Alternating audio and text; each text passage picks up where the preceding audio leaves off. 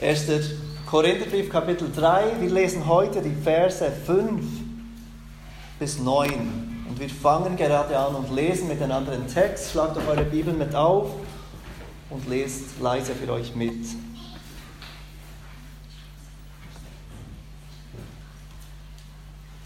1. Korinther 3 ab Vers 5. Wer ist denn Paulus und wer Apollos? Was sind sie anders als Diener, durch die ihr gläubig geworden seid, und zwar wie es der Herr jedem gegeben hat? Ich habe gepflanzt, Apollos hat begossen, aber Gott hat das Gedeihen gegeben. So ist also weder der etwas, welcher pflanzt, noch der, welcher begießt, sondern Gott, der das Gedeihen gibt. Der aber, welcher pflanzt und der, welcher begießt, sind eins. Jeder aber wird seinen eigenen Lohn empfangen, entsprechend seiner eigenen Arbeit. Denn wir sind Gottes Mitarbeiter. Ihr aber seid Gottes Ackerfeld und Gottes Bau. Wir kehren heute Morgen zurück zum dritten Kapitel des ersten Korintherbriefes. Und lass mich uns kurz in Erinnerung rufen, dass Paulus immer noch dabei ist, das Problem von Spaltungen und Parteiungen in der Gemeinde in Korinth anzusprechen. Paulus hat diese Gemeinde gegründet, er war eineinhalb Jahre dort, er ist seit einiger Zeit weitergereist und er schreibt diesen Brief an die Gemeinde in Korinth, um die Gemeinde zu korrigieren. Da waren einige Probleme unter diesen Menschen, unter diesen Christen. Es lief nicht mehr so, wie es Paulus und wie es Gott gerne gehabt hätte in dieser Gemeinde. Und so schreibt Paulus diesen Brief an Korinth und korrigiert einige verschiedene Dinge, einige Probleme in der Gemeinde und eben das erste dieser Probleme, das er seit Kapitel 1 behandelt, ist dieses Problem der Spaltungen und Parteiungen. In den Versen 1 bis 4 vom Kapitel 3 hat Paulus Klartext gesprochen mit dieser Gemeinde. Aber sehr direkt zu ihnen. Dass diese Gemeinde, die offenbar so hoch von ihrer eigenen Geistlichkeit dachte, mit all ihren geistlichen Gaben und Manifestationen, die offenbar dachte, wie reif sie sind, dass sie Paulus und die anderen beurteilen könnten, sprach er zu dieser Gemeinde Klartext. Er musste zu ihnen als Unmündigen in Christus sprechen, sagte er. Sie waren nicht nur unreif, sie waren unmündig in Christus, sie waren wie Kleinkinder, denen er nur Milch geben konnte. Sie vertrugen keine feste Nahrung, keine festen, tiefen Wahrheiten. Und er sagte ihnen, dass sie sich benehmen wie fleischliche Menschen, obwohl sie den Geist Gottes haben, wie jeder Christ, benahmen sie sich nicht wie geistliche Menschen, nicht wie Menschen gefüllt mit dem Heiligen Geist. Nein, er sagt ihnen, ihr benehmt euch wie fleischliche Menschen, wie Menschen von der Welt. Nicht wie es sich gehört für Christen, die Gott kennen. Und dann in Vers 3 haben wir erfahren, wie oder weshalb Paulus zu einem solch vernichtenden Urteil kommt über diese Gemeinde. Er sagte, dass sie anstatt von Fürsorge und opfernder, aufopfernder Liebe geprägt sind, sind sie von Eifersucht, Streit und Zwietracht geprägt. Und dies hatte, so wie Paulus in Vers 4 sagte, mit der Sicht der Gemeinde auf ihre Leiter zu tun.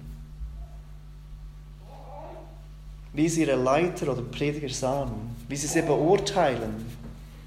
Einige fühlten sich zu Paulus gehörig, andere fühlten sich zu Apollos gehörig. Und es war nicht nur so, dass sich einige besonders am Dienst des Paulus erfreuten und besonders dankbar waren für seinen Dienst. Oder andere für Apollos.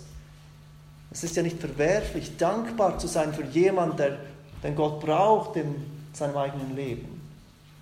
Für jemanden, der treu Gottes Wort verkündigt und dankbar zu sein für seine Gaben und seine Arbeit, sondern sie identifizierten sich so stark mit dieser Leiterschaftsperson, dass es dazu führte, dass sie sich von anderen abgrenzten, die nicht eine gleich große Meinung hatten von dieser Person, von Paulus oder von Apollos. Sie distanzierten sich voneinander. Ich gehöre zu Paulus, ah, du gehörst zu Apollos, dann gehören wir nicht zusammen. Gehörst du zu einer anderen Gruppe in der Gemeinde. Sie standen einander kritisch gegenüber in diesen Gruppierungen. Ich glaube, es kann uns durchaus helfen, diese Rivalität in der Gemeinde etwas besser zu verstehen, wenn wir uns an den Kontext, an die Kultur von Korinth erinnern. Korinth war nicht nur eine der wichtigsten Wirtschaftsmetropolen dieser Zeit, sie war auch Austragungsort der ismischen Spiele. Ich bin sicher, die meisten von euch haben noch nie gehört von diesen ismischen Spielen. Wir kennen die Olympischen Spiele, die auch zurückgehen zum alten griechischen Reich. Diese ismischen Spiele würden alle zwei Jahre stattfinden. Sie fanden in Korinth statt. Und sie waren nebst den Olympischen Spielen ein, ein, einer der wichtigsten Wettkämpfe im antiken Griechenland. Die besten Athleten würden von weit her kommen nach Korinth und sich messen in Dingen wie Wettlauf, Ringkampf oder Speerwurf und anderen Disziplinen. Später kamen nicht sportliche Disziplinen dazu, wie Rhetorik oder Poetik. Wir können uns gut vorstellen, wie diese Menschen in dieser Stadt von diesen wiederkehrenden Spielen, die alle zwei Jahre zurückkommen würden und dort ausgetragen werden, beeinflusst werden. Wie dieses Spielen und diese Rivalität an diesen Spielen das Denken der Menschen in dieser Kultur veränderte. Dieses Denken war geprägt von Konkurrenz und Wetteifer. Wer ist besser? Welcher Athlet ist besser? Wer gewinnt? Wer ist der Stärkste? Die Fans des einen Athleten tun sich zusammen mit den Fans des anderen Athleten, grenzen sich ab von den Fans eines anderen Athleten. Und diese Athleten lebten dafür, dass sie gesehen werden von den Menschen, dass sie erfolgreich sind in ihrem Wettkampf. Sie lebten von dem Ruhm und dem Applaus den Menschen, die kamen, um ihre großartige Fähigkeit zu sehen und zu staunen über ihre Kraft und ihre Fertigkeit. Und was bei einem sportlichen Wettkampf durchaus Sinn machen mag, ist in der Gemeinde fehl am Platz. In der Gemeinde, in welcher Gott schwache Menschen braucht, um seine Kraft zu zeigen. In der Gemeinde, in welcher Gott Menschen beruft, die nicht beeindruckend sind, die in den Augen der Welt nicht stark sind, nichts vorzuweisen haben. Es scheint, dass es genau das war, was die Korinther taten. Sie brachten dieses Denken, dieses Wetteifern, diese Konkurrenz, dieses Beurteilen, wer ist der Stärkste, wer ist der Beste, in die Gemeinde hinein. Und sie fingen an, sich und ihre Leiter, ihre Prediger mit, anhand von diesen Dingen zu beurteilen. Sie brauchten diese Rivalität, dieses Konkurrenzdenken. Und fingen an, die Leiter gegeneinander auszuspielen. Ich gehöre zu Paulus, er ist der Beste, er ist der Stärkste. Er ist der, der gewinnt. Nein, ich gehöre zu Apollos, er redet besser. Er ist stärker. Er ist der Bessere. Und sie fingen an, eifersüchtig zu werden. Sie verglichen sich miteinander und ließen Parteiungen zu. Auf was weisen diese Dinge hin? Auf was weist dieses Klima in der Gemeinde hin? Dieses Konkurrenzdenken, dieses Vergleichen, diese Eifersucht. Er war inmitten dieses Neides und in diesen Parteien im Zentrum. Es war ganz sicher nicht mehr Gott. Es ging nicht mehr um Gott, es ging plötzlich um Menschen, um wer würde gewinnen, wer ist der Bessere, wer der Stärkere.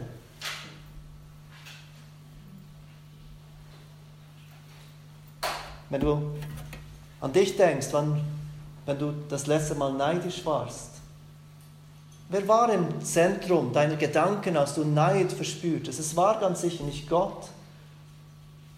Es war auch nicht dein Nächster. Du warst im Zentrum im Moment deines Neides. Es ging um dich. Und Paulus ist sich dies bewusst, während er diesen Korinthen schreibt. Er weiß, es geht nicht nur um Eifersucht, es geht nicht nur um Streitereien, es geht darum, was dahinter steckt. Er ist sich bewusst, dass diese Gemeinde den Fokus auf Gott verloren hat. Gott ist nicht mehr im Zentrum. Es geht viel zu fest um Menschen und um ihre Fähigkeiten oder um ihre Schwachheiten.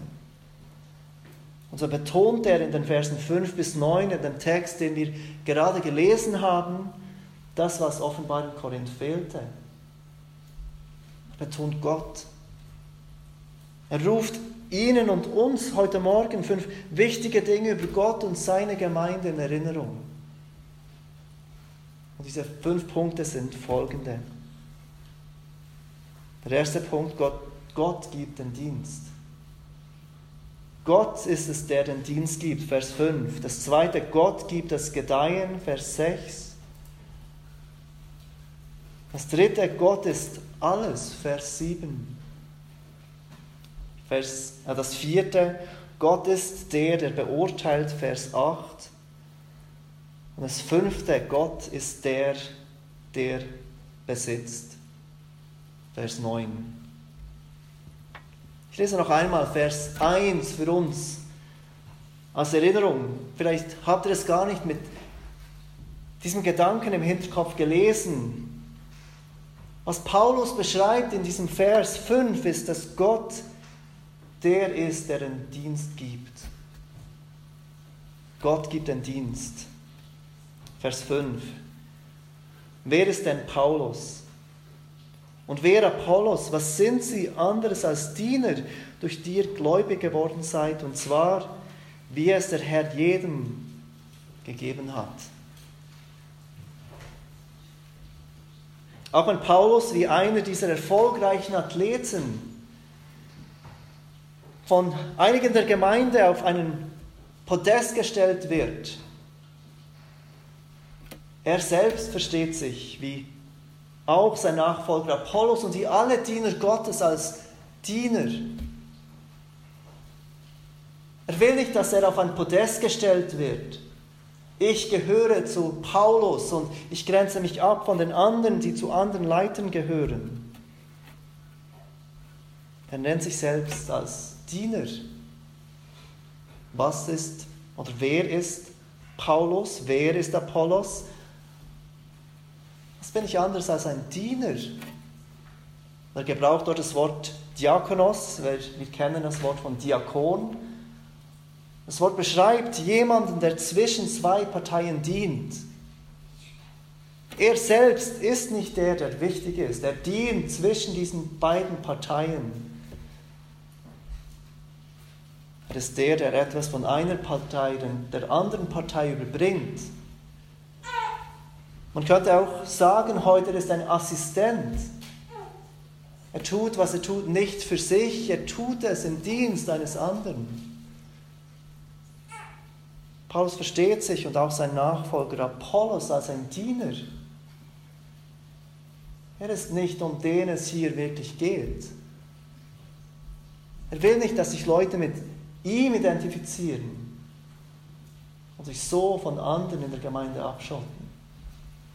Er ist nichts anderes als ein Diener. Und vom Kontext ist klar, wessen Diener er ist. Er ist nicht der Diener, der der Gemeinde gehört. der Diener, der der Gemeinde das bringt, was sie will. Nein, er ist der Diener Gottes, der Diener des Herrn, der der Gemeinde das überbringt, was Gott für die Gemeinde will.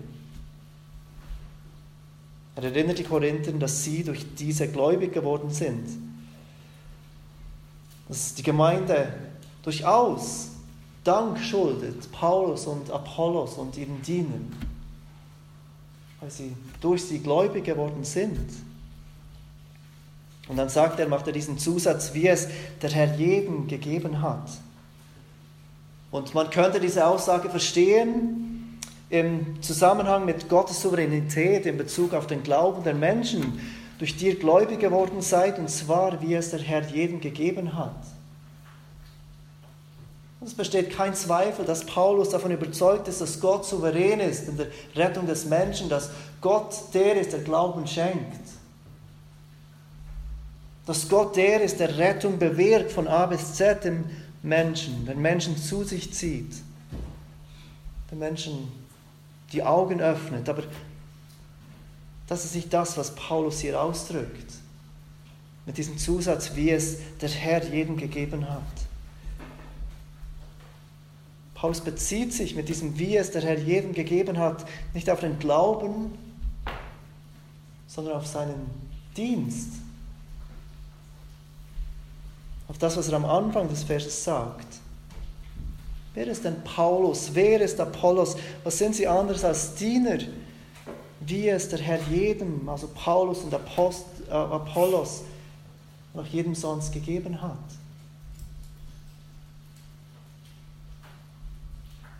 Paulus hat seinen Dienst von Gott erhalten. Apollos hat seinen Dienst von Gott erhalten.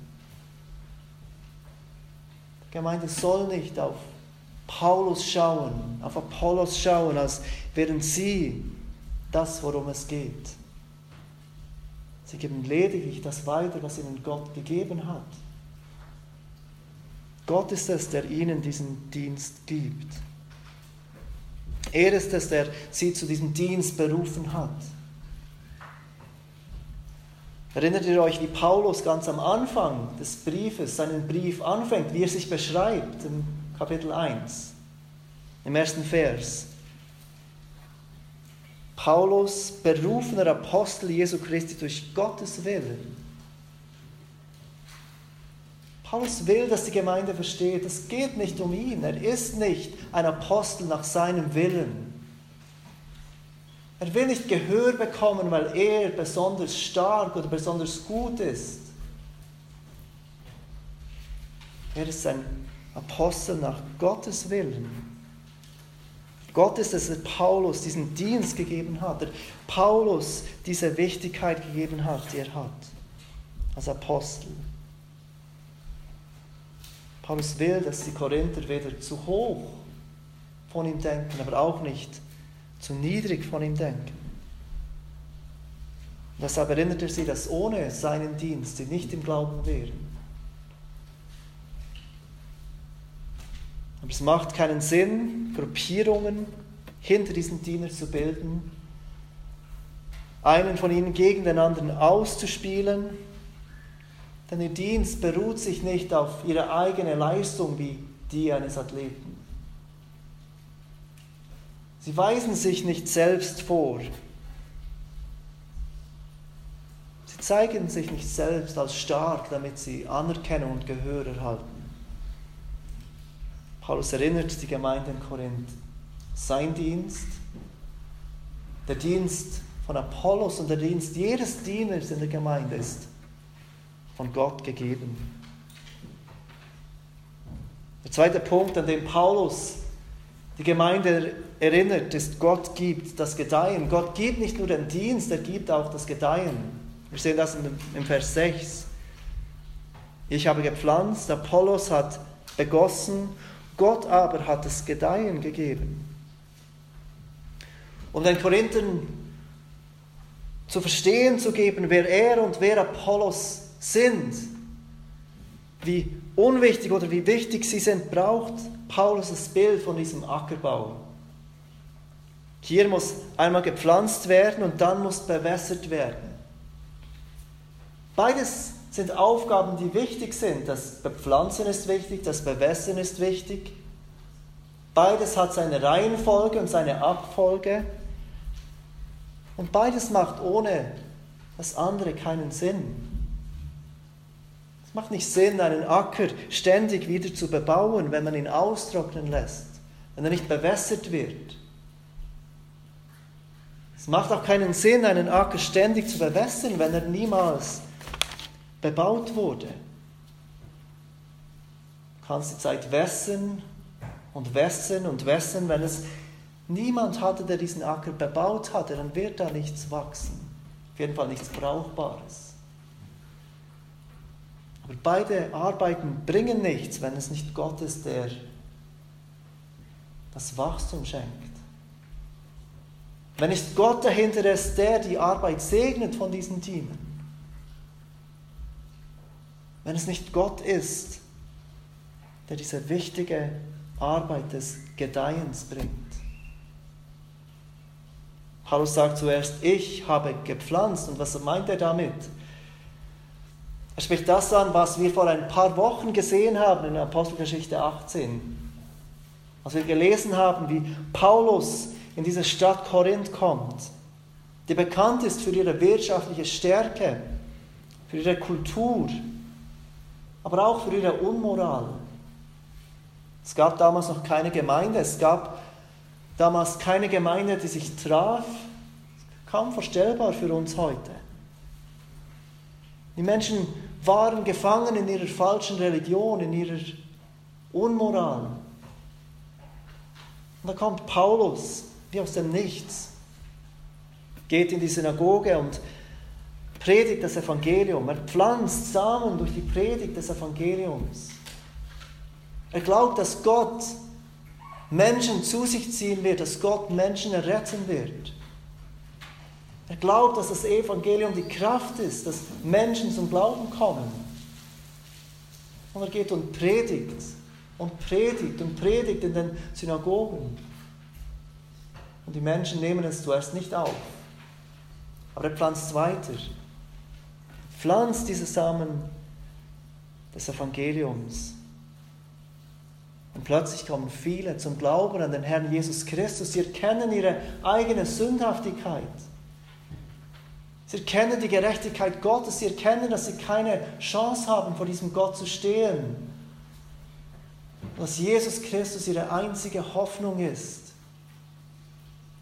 Er sein Leben hingab für Sünder. Und sie fangen auf, auf Jesus zu vertrauen, von ihren Sündern umzukehren sich mit anderen Christen zu versammeln, sich zu taufen. Und es entsteht diese erste Gemeinde in Korinth. Aber damit ist die Arbeit noch nicht getan. Es geht Gott nicht einfach nur darum, dass Menschen zum Glauben kommen und dann ist fertig. Auch du bist noch nicht am Ende, wenn du zum Glauben gekommen bist. Ein Weg geht weiter. Du brauchst diese ständige Bewässerung durch das Wort Gottes. Gott will sich ein Volk schaffen, ein heiliges Volk, das wie Petrus es ausdrückt, ein Volk seines Eigentums, damit es die Tugenden dessen verkündet, der, der, der uns aus der Finsternis berufen hat zu einem wunderbaren, zu seinem wunderbaren Licht. Die Arbeit muss weitergehen. Es reicht nicht, dass wir zum Glauben kamen. Gott will, dass du in einer Gemeinde bist, in der du ständig wieder unter dem Wort Gottes bist. Und das war es, was Apollos tat, nachdem Paulus weiterging, nachdem er nach Ephesus zog. Und so sagt Paulus, ich habe gepflanzt, Apollos hat begossen. Mit dem Begießen meint er eben genau das, das regelmäßige Nähren von Gottes Wort. Durch Gottes Wort, das regelmäßige Begießen durch die Wahrheiten Gottes. Das ist es, was Apollos tat. Er unterrichtete die Gemeinde. Sonntag für Sonntag, Tag für Tag in dem Wort Gottes. Er bewässerte die Gemeinde, damit die Frucht, die aufging, weiter wachsen darf. Damit diese Samen, die gestreut wurden durch Paulus, weiter Frucht bringen dürfen. Und auch wenn diese beiden Arbeiten wichtig sind und essentiell sind, dieses Pflanzen und dieses Begießen, ist uns doch bewusst, dass es Gott alleine ist, der Gedeihen schenkt. Wie Paulus uns erinnert, ich habe gepflanzt, Apollos hat begossen, aber es ist Gott, der Wachstum schenkt, es ist Gott, der Gedeihen schenkt. Er gebraucht die Saat, er gebraucht das gießen, aber es ist Gott, der dieses Wachstum schenkt. Psalm 127 erinnert uns an die gleiche Wahrheit mit anderen Worten. Wenn der Herr nicht das Haus baut, dann arbeiten umsonst die daran bauen. Wenn der Herr nicht die Stadt behütet, dann wacht der Wächter umsonst. Paulus ruft diesen Christen in Erinnerung, auch wenn ihr so hoch von euren Leitern denkt oder auch wenn ihr so tief von euren Leitern denkt, ihre Arbeit ist wichtig. Aber es ist Gott, der das Wachstum schenkt. Es geht um Gott. Die Gemeinde in Korinth war in Gefahr, wie auch wir ständig in Gefahr sind, die Fähigkeiten und die Kraft ihrer Diener zu beurteilen und darauf zu vertrauen. Und gleichzeitig auf die Fähigkeit und Kraft von anderen Dienern, anderen Leitern herabzuschauen. Paulus erinnert sie, wir alle haben unseren Teil. Der eine pflanzt, der andere gießt, aber schlussendlich kommt dieses Wachstum nicht dadurch, dass wir alles richtig machen. Es kommt nicht durch unsere harte Arbeit. Es kommt von Gott und Gott allein gehört die Ehre dafür. Und weil diese, dieser letzte Gedanke so zentral ist, wiederholt Paulus diese Gedanke noch einmal in seinem nächsten Punkt. Punkt 3. Gott ist alles. Es ist so einfach für uns Menschen, andere Menschen, die erfolgreich sind, auf ein Podest zu stellen, zu erhöhen, beeindruckt zu sein von ihnen, ihnen Gehör zu schenken, ihnen nachzueifern. Und da bleib, bleib, davon bleiben auch wir Christen nicht verschont. Auch unter uns Christen gibt es so etwas wie ein, eine Celebrity-Kultur. Wir schauen auf zu Männern Gottes, Menschen, die, die Gott gebraucht hat für sein Reich. Und wir behandeln sie, als wären sie viel wichtiger als andere Menschen. Ich kann mich erinnern, als ich in den USA war, meine Frau und ich haben vier Jahre in Louisville gewohnt. Und wir haben erlebt, wie viele dieser wichtigen, in Anführungszeichen, Menschen, Prediger zu uns auf den Campus kamen. Und wir haben gesehen, wie andere Studenten zu ihnen hinrannten und sie fragten, ob sie ihre Bibeln unterschreiben konnten, ob sie Autogramme erhalten könnten in ihre Bibeln. Und es war so einfach zu sehen, wie schnell wir beeindruckt sind von großen Menschen Gottes. Und es ist nicht falsch, diese Menschen als Vorbilder zu haben. Aber Paulus ruft uns Erinnerung, es geht nicht um sie. Es geht nicht um diese bekannten Pastoren und Lehrer. Es geht nicht um Paulus oder Apollos. Gott ist alles. Vers 7 noch einmal. So ist also weder der etwas, welcher pflanzt, noch der, welcher begießt, sondern Gott, der das Gedeihen gibt. Weder der, der pflanzt, ist etwas, wir haben gesehen, die Arbeit des Pflanzens ist, ist wichtig. Und weder der, der gießt, ist etwas, und auch hier haben wir gesehen, das Gießen ist wichtig. Aber beide sind nichts. Beide sind unwichtig, beide sind austauschbar. Es geht nicht um die Männer oder die Menschen, die dies tun. Es sind auch Frauen, die pflanzen und die gießen natürlich. Das heißt nicht, dass die Arbeit von ihnen unwichtig ist. Aber sie sind nichts. Weder der, der pflanzt, ist etwas, noch der, der gießt, ist etwas. Vers, wenn ihr Vers 7 äh, Entschuldigung, noch einmal anschaut, dann seht ihr, dass hier etwas impliziert ist. Der Vers ist unvollständig. Weder der ist etwas, welcher pflanzt, noch der ist etwas, der begießt, sondern Gott, mir fehlt dieser Zusatz, der impliziert ist, Gott ist etwas oder Gott ist alles, der das Gedeihen gibt. So einfach sind wir beeindruckt von Menschen. So einfach wollen wir Menschen nacheifern. Aber wenn wir beeindruckt sind von christlichen Predigern, dann soll uns dies nicht dazu führen, sie groß zu machen, sondern Gott, der alles ist. Sie selber sind nichts im Vergleich zu Gott.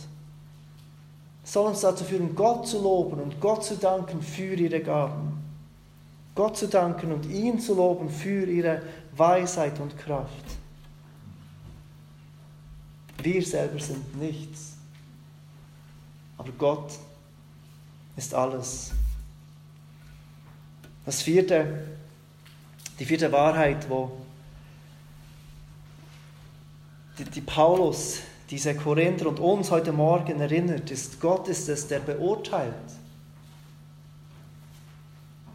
Vers 8, der aber, welcher pflanzt und der, welcher begießt, sind eins. Jeder aber wird seinen eigenen Lohn empfangen, entsprechend seiner eigenen Arbeit.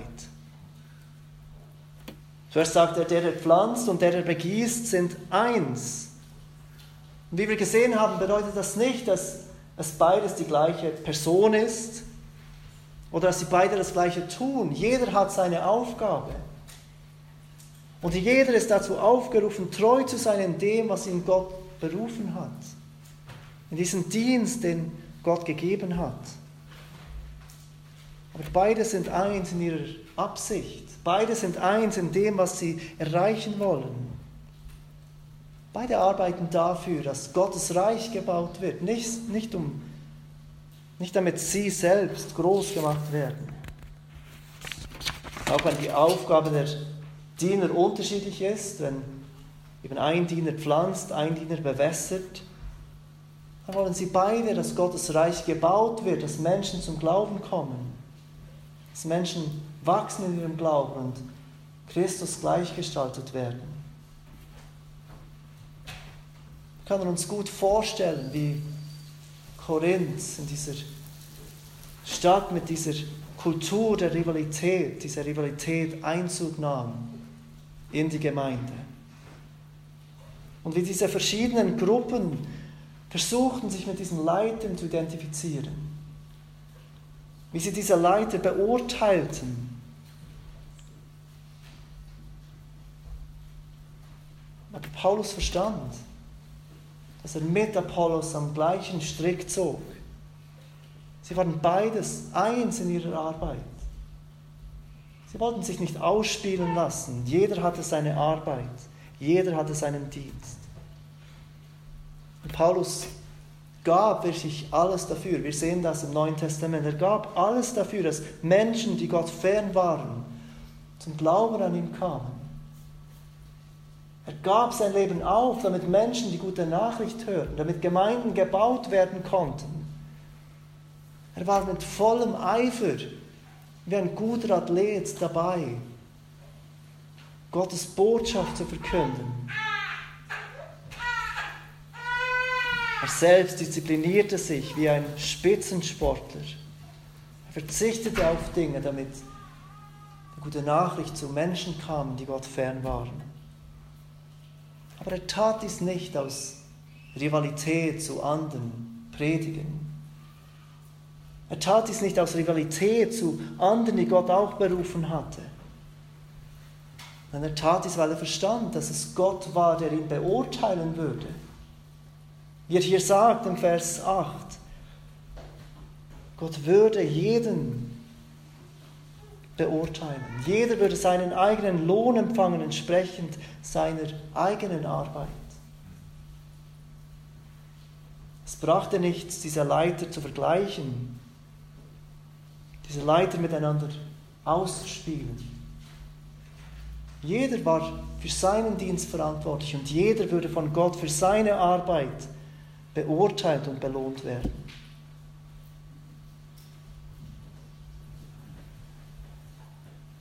Paulus tat dies nicht, damit er das Lob von Menschen erhalten würde. Er wusste, dass seine Arbeit von Gott belohnt werden würde. Und das bringt uns zum letzten Punkt im Vers 9. Der fünfte Punkt. Gott ist der, der besitzt. Paulus war sich dies bewusst. Sein Dienst war von Gott, er wurde berufen von Gott. Aber auch er und die Gemeinde gehörten nicht sich selbst oder ihm, sondern Gott ist es, der besitzt. Lese Vers 9 noch einmal. Denn wir sind Gottes Mitarbeiter, ihr aber seid Gottes Ackerfeld und Gottes Bau. In den vergangenen Versen haben wir gesehen, wie Paulus die Korinther in ihren Gedanken zurück zu Gott führen will. Sie waren beeindruckt oder nicht beeindruckt von diesen Männern, die vor ihnen standen und die Männer, die sie lehrten. Und Paulus erinnert sie, es geht nicht um uns, es geht um Gott. Gott ist, der, ist es, der diesen Dienst gibt. Gott ist es, der Gedeihen gibt. Gott ist alles, wir sind nichts. Gott ist es, der beurteilt. Und jetzt in diesem letzten Satz, bevor er zur nächsten Metapher weitergeht, wo er diesen Bau braucht des Tempels, dieses Bild des Tempels, erinnert er die Korinther daran, dass es Gott ist, der alles besitzt. Im griechischen Text äh, sehen wir in dieser Aussage, wie Gott besonders betont wird. Schon in diesem ganzen Abschnitt geht es um Gott und in diesem letzten Vers, Vers 9, betont der griechische Text noch einmal Gott. Das, der Satzbau im Griechischen ist etwas flexibler als im Deutsch. Wenn man etwas besonders betonen will, dann kann man das Wort an den Anfang stellen. Und genau das tut Paulus in diesem Vers 9. Gottes Mitarbeiter sind wir. Gottes Ackerfeld, Gottes Bau seid ihr. Dreimal betont er, dass er und sie Gott gehören. Zuerst nennt er sich und Apollos Gottes Mitarbeiter und ich glaube, wir sind versucht, mit unserem modernen Denken, unserer modernen Arbeitswelt, zu verstehen, dass sich hier Paulus mit Gott auf ein Level setzt. Er ist ein Mitarbeiter von Gott. Er und Gott sind auf einem Level. Sie sind Mitarbeiter, sie arbeiten zusammen. Aber das ist nicht das, was Paulus hier ausdrücken will. Paulus spricht hier von Besitz. Er ist ein Mitarbeiter, der Gott gehört, deshalb Gottes Mitarbeiter. Er und Paulus arbeiten zusammen für das gleiche Ziel. Und er und Paul, äh, Apollos und wie jeder andere Mitarbeiter auch im Reich Gottes gehören Gott. Sie gehören nicht sich selbst, sie arbeiten nicht für sich selbst. Gott ist ihr Besitzer. Gott ist ihr Chef. Gott sagt, wie Dinge laufen sollen. Was sie lehren sollen. Wie sie Gottes Reich bauen sollen. Und dann beschreibt er auch die Gemeinde. Zuerst, er gehört Gott. Und dann beschreibt er die Gemeinde in Korinth als Gottes Ackerfeld und Gottes Bau. Und auch hier spricht Paulus von Besitz. Ihr, die Gemeinde, gehört Gott gehört nicht mir, es geht nicht um mich. Es geht nicht darum, dass ihr das tut, was ich will. Ihr gehört Gott. Ihr gehört aber auch nicht euch selbst. Es geht nicht darum, was ihr möchtet.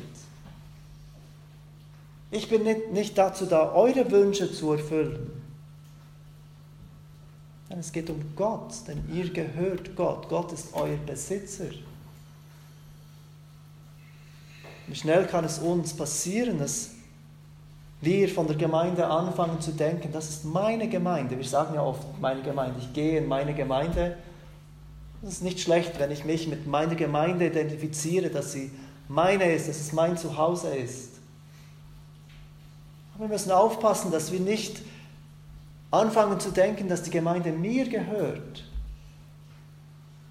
Ich weiß nicht, ob es euch schon mal aufgefallen ist, es ist oft, wenn man auf Websites geht von Gemeinden, dann steht Angebot. Und mich stört das immer, wenn ich das sah, wenn ich das sehe, weil es tönt fast, als wäre die Gemeinde ein Laden. Und die Gemeinde macht den Menschen ein Angebot. Die kommen zu uns, um zu konsumieren, um von unserem Angebot gebraucht, Gebrauch zu machen. Ich glaube, viel eher sollte man sagen, Dienstmöglichkeiten. Dienste, die wir haben. Wir müssen aufpassen, dass wir nicht über Gemeinde denken, meine Gemeinde ist dazu da, meine Bedürfnisse zu erfüllen. Ich wünsche mir das und das von der Gemeinde und ich suche mir eine Gemeinde, die meine Bedürfnisse erfüllt. Dinge sollten so gemacht werden, wie ich es für richtig halte. Ich beurteile die Diener Gottes nach meinem Geschmack. Paulus erinnert die Korinther, wie er Gott gehört, gehört auch ihr Gott. Er gehört nicht euch. Es geht nicht um euch. Ihr seid Gottes Ackerfeld. Ihr seid Gottes Bau. Gott hat euch erkauft, damit ihr ihm Ehre bringt damit er einander auferbaut, damit er verherrlicht wird. Diese Gemeinde in Korinth, trotz ihres Eifers bezüglich den geistlichen Gaben, trotz ihrer Begeisterung für dieses übernatürliche Wirken unter ihnen, hat diesen Fokus auf Gott verloren. Paulus erinnert sie, Gott ist es, der den Dienst gibt.